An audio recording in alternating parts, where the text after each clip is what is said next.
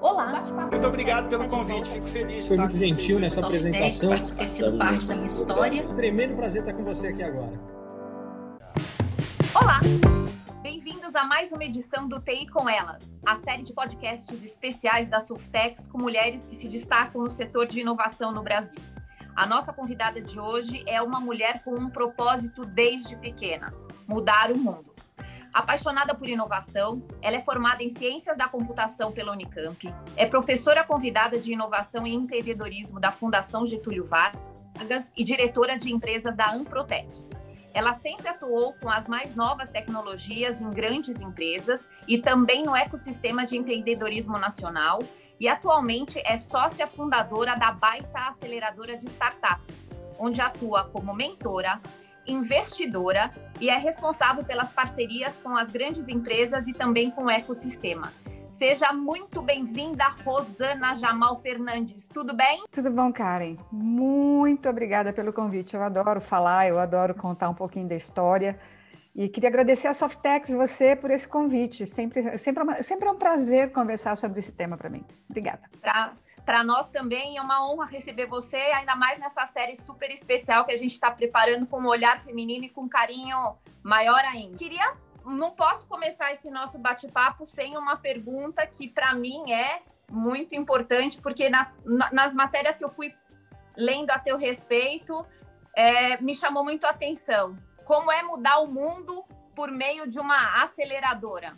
É, isso é uma coisa bastante interessante. Eu acho que a gente muda o mundo através de outras pessoas, né? E dentro, na minha vida profissional inteira, eu sempre pensei, primeiro, em que, que aquilo que eu estava fazendo ia mudar a vida de alguém. Então, o que eu fazia mudava a vida de alguém. Fiz projetos muito interessantes, fiz projetos com tecnologias super inovadoras para colocar no mercado. Mas quando, eu, depois de uma fase da vida, eu comecei a perceber que eu poderia ajudar outras pessoas a mudar o mundo. A gente diretamente pode impactar num determinado nível, mas quando a gente ajuda ajuda outras pessoas para que elas impactem, o nosso legado acaba ficando muito forte, porque a gente deixa uma marca na vida daquela pessoinha que está gerando uma mudança no mundo. Então, para mim, eu acho que é, é muito legal a gente estar tá trabalhando sempre com novos temas, com novas coisas, novas startups, todo dia mudando o tema, que é o tema da vez, ou seja, seja uma, uma, uma mudança radical de tecnologia, seja uma mudança na forma de fazer as coisas.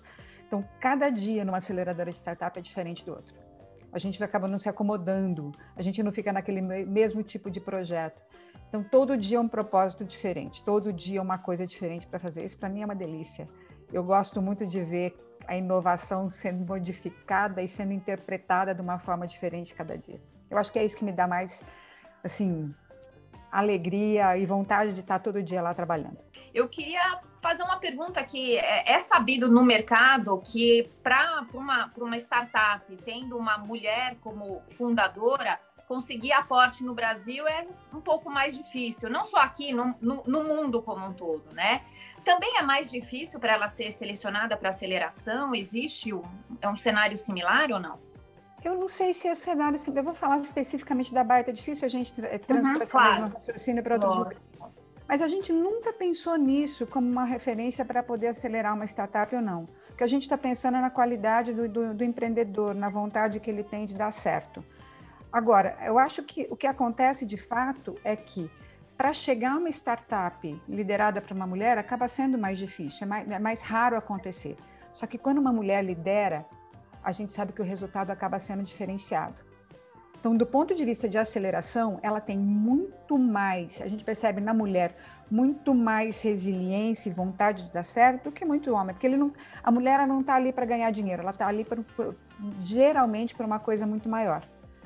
E muitas vezes até mesmo para sobreviver, quando você pega eh, startup, que não são, não são nem startups, mas as empresas muito pequenas que precisam sobreviver para ajudar na família, etc., ajudar a família, a gente sabe que essa mulher ela vai ter muito mais força para levar em frente do que qualquer outra pessoa. Ela está ali por muito, está muito ligado à sobrevivência dela própria.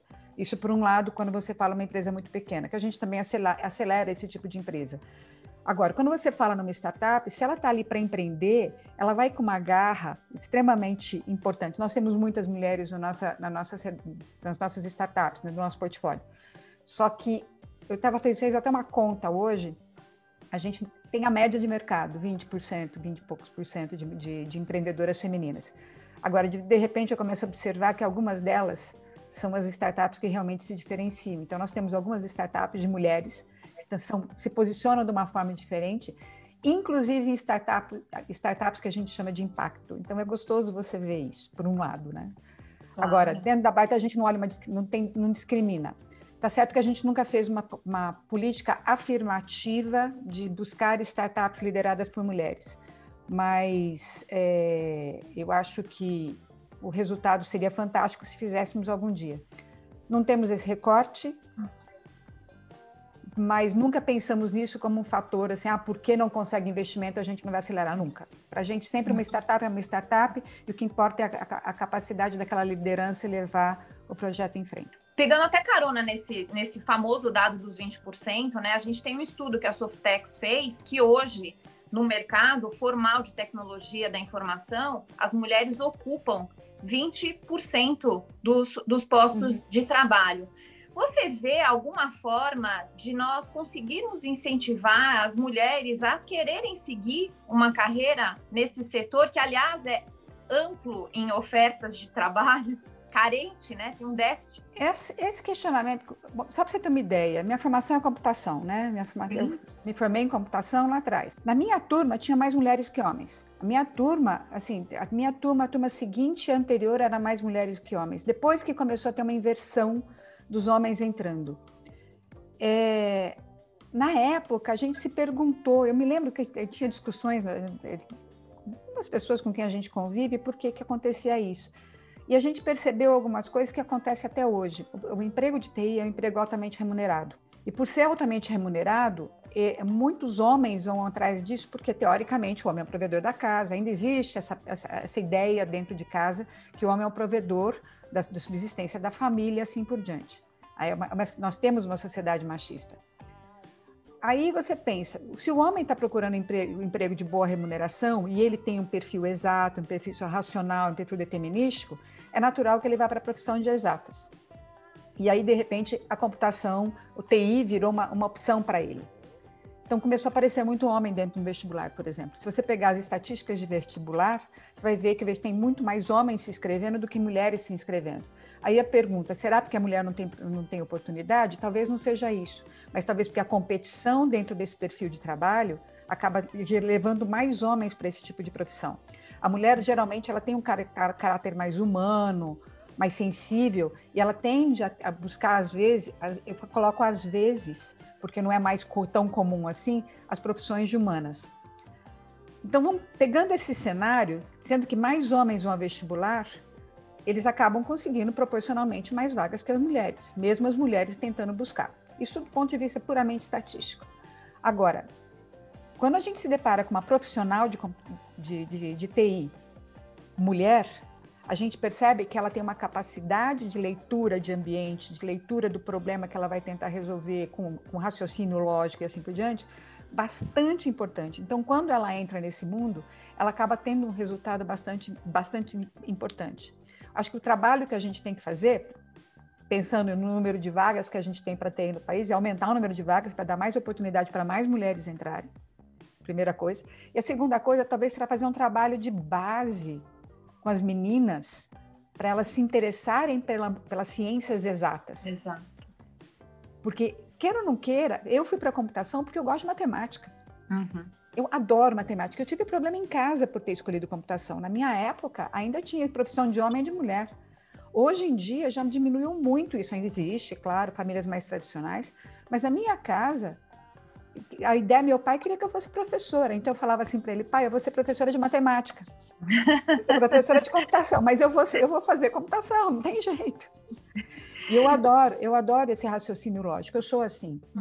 Agora, se você pensar na liderança hoje no Brasil, né, você pega algumas pessoas, algumas mulheres que foram para a área de exatas e que são líderes brilhantes dentro da área de computação. E tem um fator que acho que é muito interessante, principalmente no trabalho em equipe, a mulher faz diferença uma sensibilidade diferenciada com relação ao trabalho em equipe, a liderar uma equipe de homens e mulheres. Então acaba sendo, ela não é truculenta, ela é mais sensível.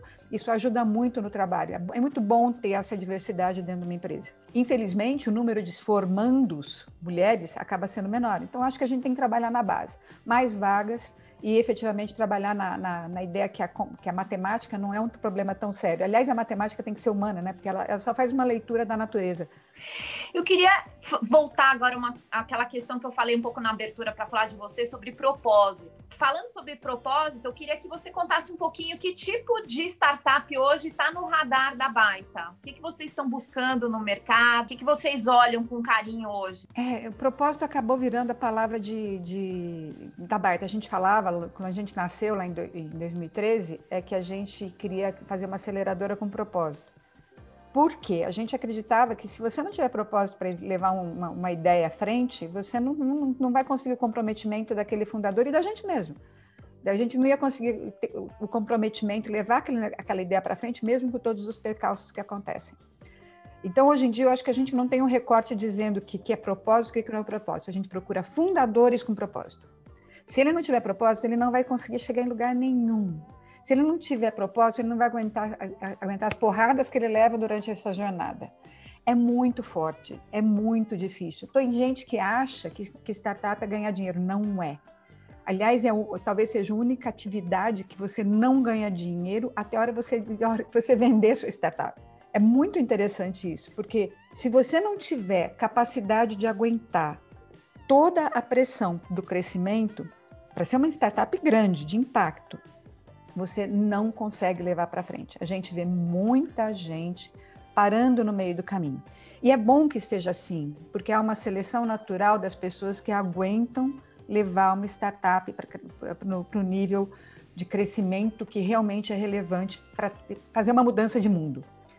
É, exemplos típicos que a gente procura: pessoas que tenham visão de mundo, que o problema não seja exclusivamente um problema local da região dela, do lugar dela. Isso não é uma startup de alto impacto. A startup de alto impacto é aquela que tem uma visão de mundo. Você pode trabalhar com uma empresa que tem um impacto no local dela, uma empresa de impacto social, uma empresa, uma empresa de impacto regional, que está ajudando aquela comunidade. São trabalhos lindos e válidos, aliás, com os mesmos métodos. Agora, quando você está querendo fazer um trabalho de multiplicar aquilo e gerar um resultado que de escala mundial, você tem que pegar empreendedores resilientes. Não é trivial você levar uma startup para o mundo, não é trivial você crescer num, é, e gerenciar e liderar um grupo de pessoas com o seu sonho. E é isso que eu chamo propósito. Você tem um sonho e você traduz isso para toda a sua equipe e para todas as pessoas, todos os seus clientes, que isso vai mudar alguma coisa na sociedade. Isso é o que a gente acredita. Então a gente no nosso portfólio, a gente não tem só startup de TI, nem só startup de impacto social. A gente tem essas coisas todas juntas. A gente tem startups na área de medicina, a gente tem startups na área jurídica, a gente tem startups agro, na área de né? finanças, agro, na área financeira. E é muito interessante porque algumas delas são lideradas na área de cidades inteligentes, por exemplo, nós temos uma mulher CEO que ela fala de frente com cidades, com corporações sobre o problema da água.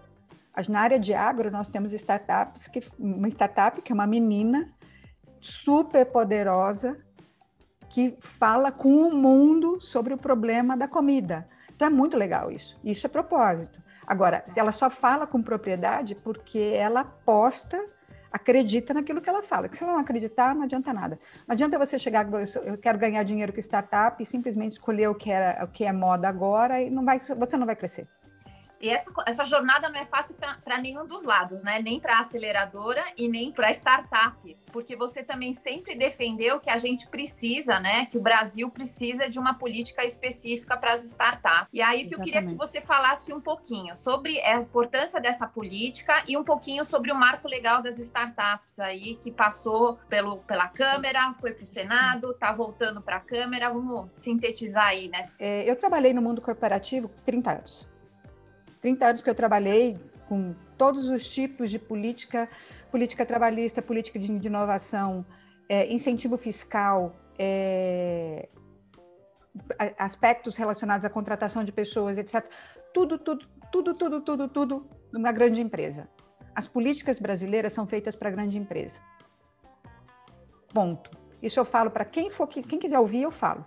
Se você pegar o tipo de, de, de estrutura da CLT, estrutura de, de financeira contábil, é tudo para grande empresa. Depende de uma massa de pessoas fazendo aquilo, depende de uma, um grau de complexidade altíssimo, que não cabe por uma, uma empresa que quer, uma, uma startup que quer ser uma empresa, apostar, porque no final das contas o tipo de o risco que ela tem é tão grande que ela primeiro tem que pensar se ela vai crescer para depois pensar nesses outros aspectos. Então, as políticas são incompatíveis. Ponto. O que, que você precisa fazer para poder compatibilizar o risco que tem uma startup, que ainda não é uma empresa estruturada, com sua área financeira, com a sua área de RH, com a sua área jurídica, com todas as áreas que uma empresa sólida precisa ter para ela poder sobreviver? Você precisa colocar o tamanho certo do esforço em cada um, nesse perfil de empresa. E aí sim vale uma política específica para ela. Associado a isso, tem o capital de risco uma grande empresa, quando precisa de dinheiro, o que, que ela faz? Ela vai ao banco e procura as melhores taxas. Pagos contra o quê? Contra uma garantia que ela tem, que pode ser uma garantia de uma venda, de uma nota de um cliente, pode ser a garantia de, uma, de um provedor maior, que são os seus acionistas, pode ser a garantia do mercado internacional, pode ser qualquer coisa ou de um grande negócio que está para acontecer, que exigem grandes garantias. Uma startup não tem isso. Como que ela vai levantar dinheiro no banco para apostar na ideia dela se ela não tem nenhum tipo de, de patrimônio para poder colocar contra aquilo? Então, geralmente, as empresas anteriores tinham empreendedores, eu diria, extremamente arrojados que apostavam suas próprias, suas próprias economias nas suas, nas suas empresas.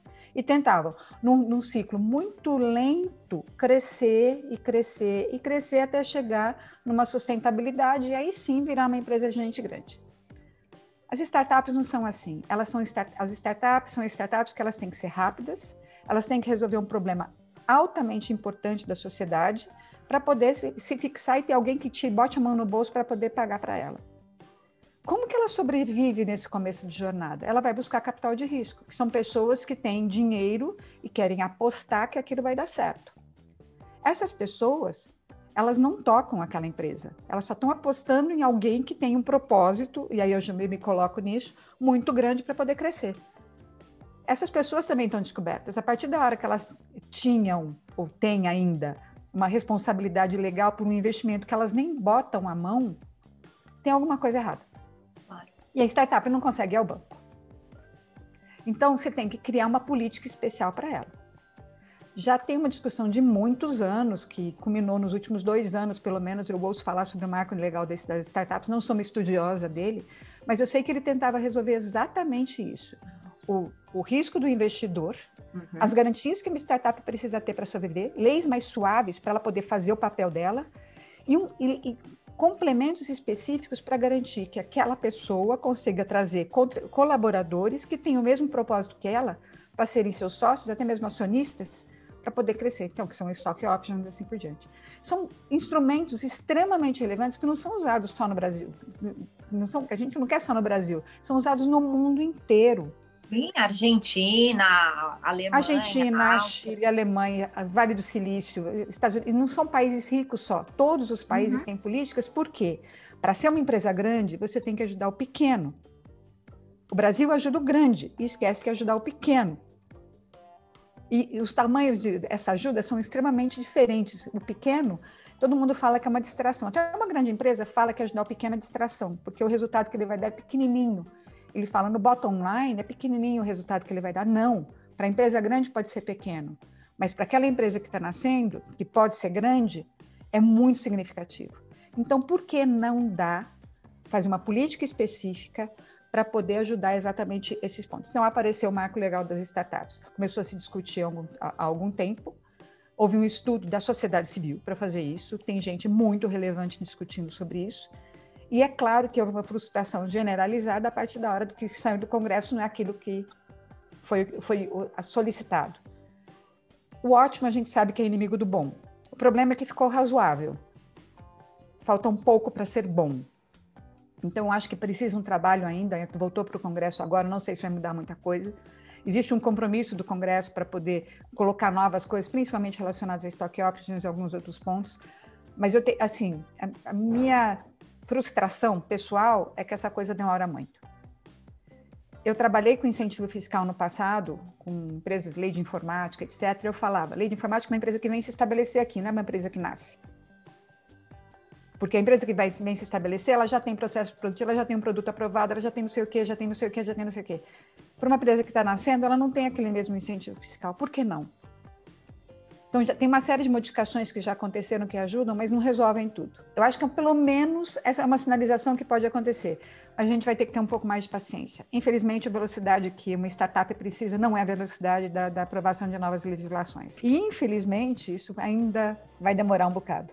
E vai depender muito do, da boa fé de pessoas que estão ali para levar alguma coisa. Porque dizer que eu vi algumas coisas muito absurdas, né? Eu acho que nem vale, vale citar aqui. O, uma startup é alguém que quer mamar e alguém não quer. Eu sinto muito, é muito difícil crescer uma startup. Não é, não é trivial. Todo mundo é empreendedor para dar certo. Lógico, não, e todo mundo sabe como é difícil ser empreendedor aqui, né? A gente sabe que quando você chega num ponto que você é aprovado num processo seletivo de um Startup Brasil, que é um programa brilhante, Infelizmente, ele parou no modelo que ele existia. Mas um programa brilhante que foi feito por governo. Tem startups maravilhosas que saíram dali, startups que ganharam nível mundial que saíram dali. Você percebe que tem gente boa querendo mudar o mundo. E a gente tem que uhum. pensar que tem unicórnios hoje que estão brigando, que estão sobrevivendo apesar de uma legislação difícil. Pois é. Mas, Resiliência. Exatamente. E tem que ser mais rápido para fazer essa mudança. Tem que ser muito mais rápido. Eu ajudaria muito. Eu acho que a gente teria muito mais unicórnio. O Vale do Silício, se você for pensar, tem uma economia maior que o Brasil. Se você só pensar nessa comparação, você, tá, você pensa no quê? Tecnologia, que a gente já falou. Startups, resiliência e um capital de risco pesadíssimo. A gente quer mais o que aconteça no Brasil. Antes da gente encerrar aqui, Rosana, uma palavra para as mulheres que estão nos, ouvindo nessa série especial do TI com elas. A gente é muito poderosa. Essas mulheres têm uma capacidade de comunicar e de tratar com cuidado uma equipe, de trabalhar. Eu acho que a gente tem que pensar nisso como uma capacidade de liderança que poucas pessoas têm. Não vou dizer que homens não têm, mas as mulheres têm. Eu acho que vale a pena a gente pensar que dá para trabalhar com startups, dá para a gente ter a nossa própria empresa. Eu nunca pensei em ter uma na minha própria empresa até a hora que eu me vi numa situação que eu falava assim, eu não quero mais viver aquilo, eu quero criar um novo mundo. E apesar de eu ter criado muitos mundinhos dentro das empresas que eu trabalhei, é, eu queria, eu, eu gosto de ver outras mulheres com essa característica. E eu tenho visto algumas pessoas com quem eu trabalhei na minha vida, hoje em dia têm cargos em nível mundial, e eu tenho super prazer de dizer isso, sabe? E eu acho que a gente tem condições de chegar. As mulheres têm muita capacidade. Juntam uma salada de fruta, que é o lado meio maternal que ela tem, uma, uma, um lado de falar com mais docilidade e, e a, capa a capacidade de viver três, quatro turnos, muitas vezes, eu acho que a gente tem uma capacidade de entrega indiscutivelmente superior. Não vou dizer que aos homens, porque os homens também têm, mas eu não gosto de comparar homem contra mulher. Eu acho claro, que os homens. Não, nem a nossa ideia. Podem, Uhum. Eles conseguem fazer muita coisa juntos. A gente tem um espaço hoje muito melhor do que teve há muitos anos. Tem muita coisa para melhorar, mas eu acho que é uma coisa lá de base, lá da base, lá de casa mesmo que a gente tem que trabalhar, não só dentro das nossas ações no dia a dia. E a gente tem muito espaço, sim. Eu acho que eu sou fã de ser mulher, eu sou fã de ser empreendedora, eu sou fã de ajudar empreendedoras e empreendedores. Cuido como se fossem meus filhos. E é, é muito bom, é muito bom mesmo. Muito bom foi conversar com você, Rosana. Obrigada pela gentileza. Pessoal, a gente se encontra no próximo podcast TI com elas. Obrigada. Muito obrigado pelo convite, fico feliz. Foi muito gentil nessa apresentação. Por ter sido parte da minha história. Tremendo prazer estar com você aqui agora.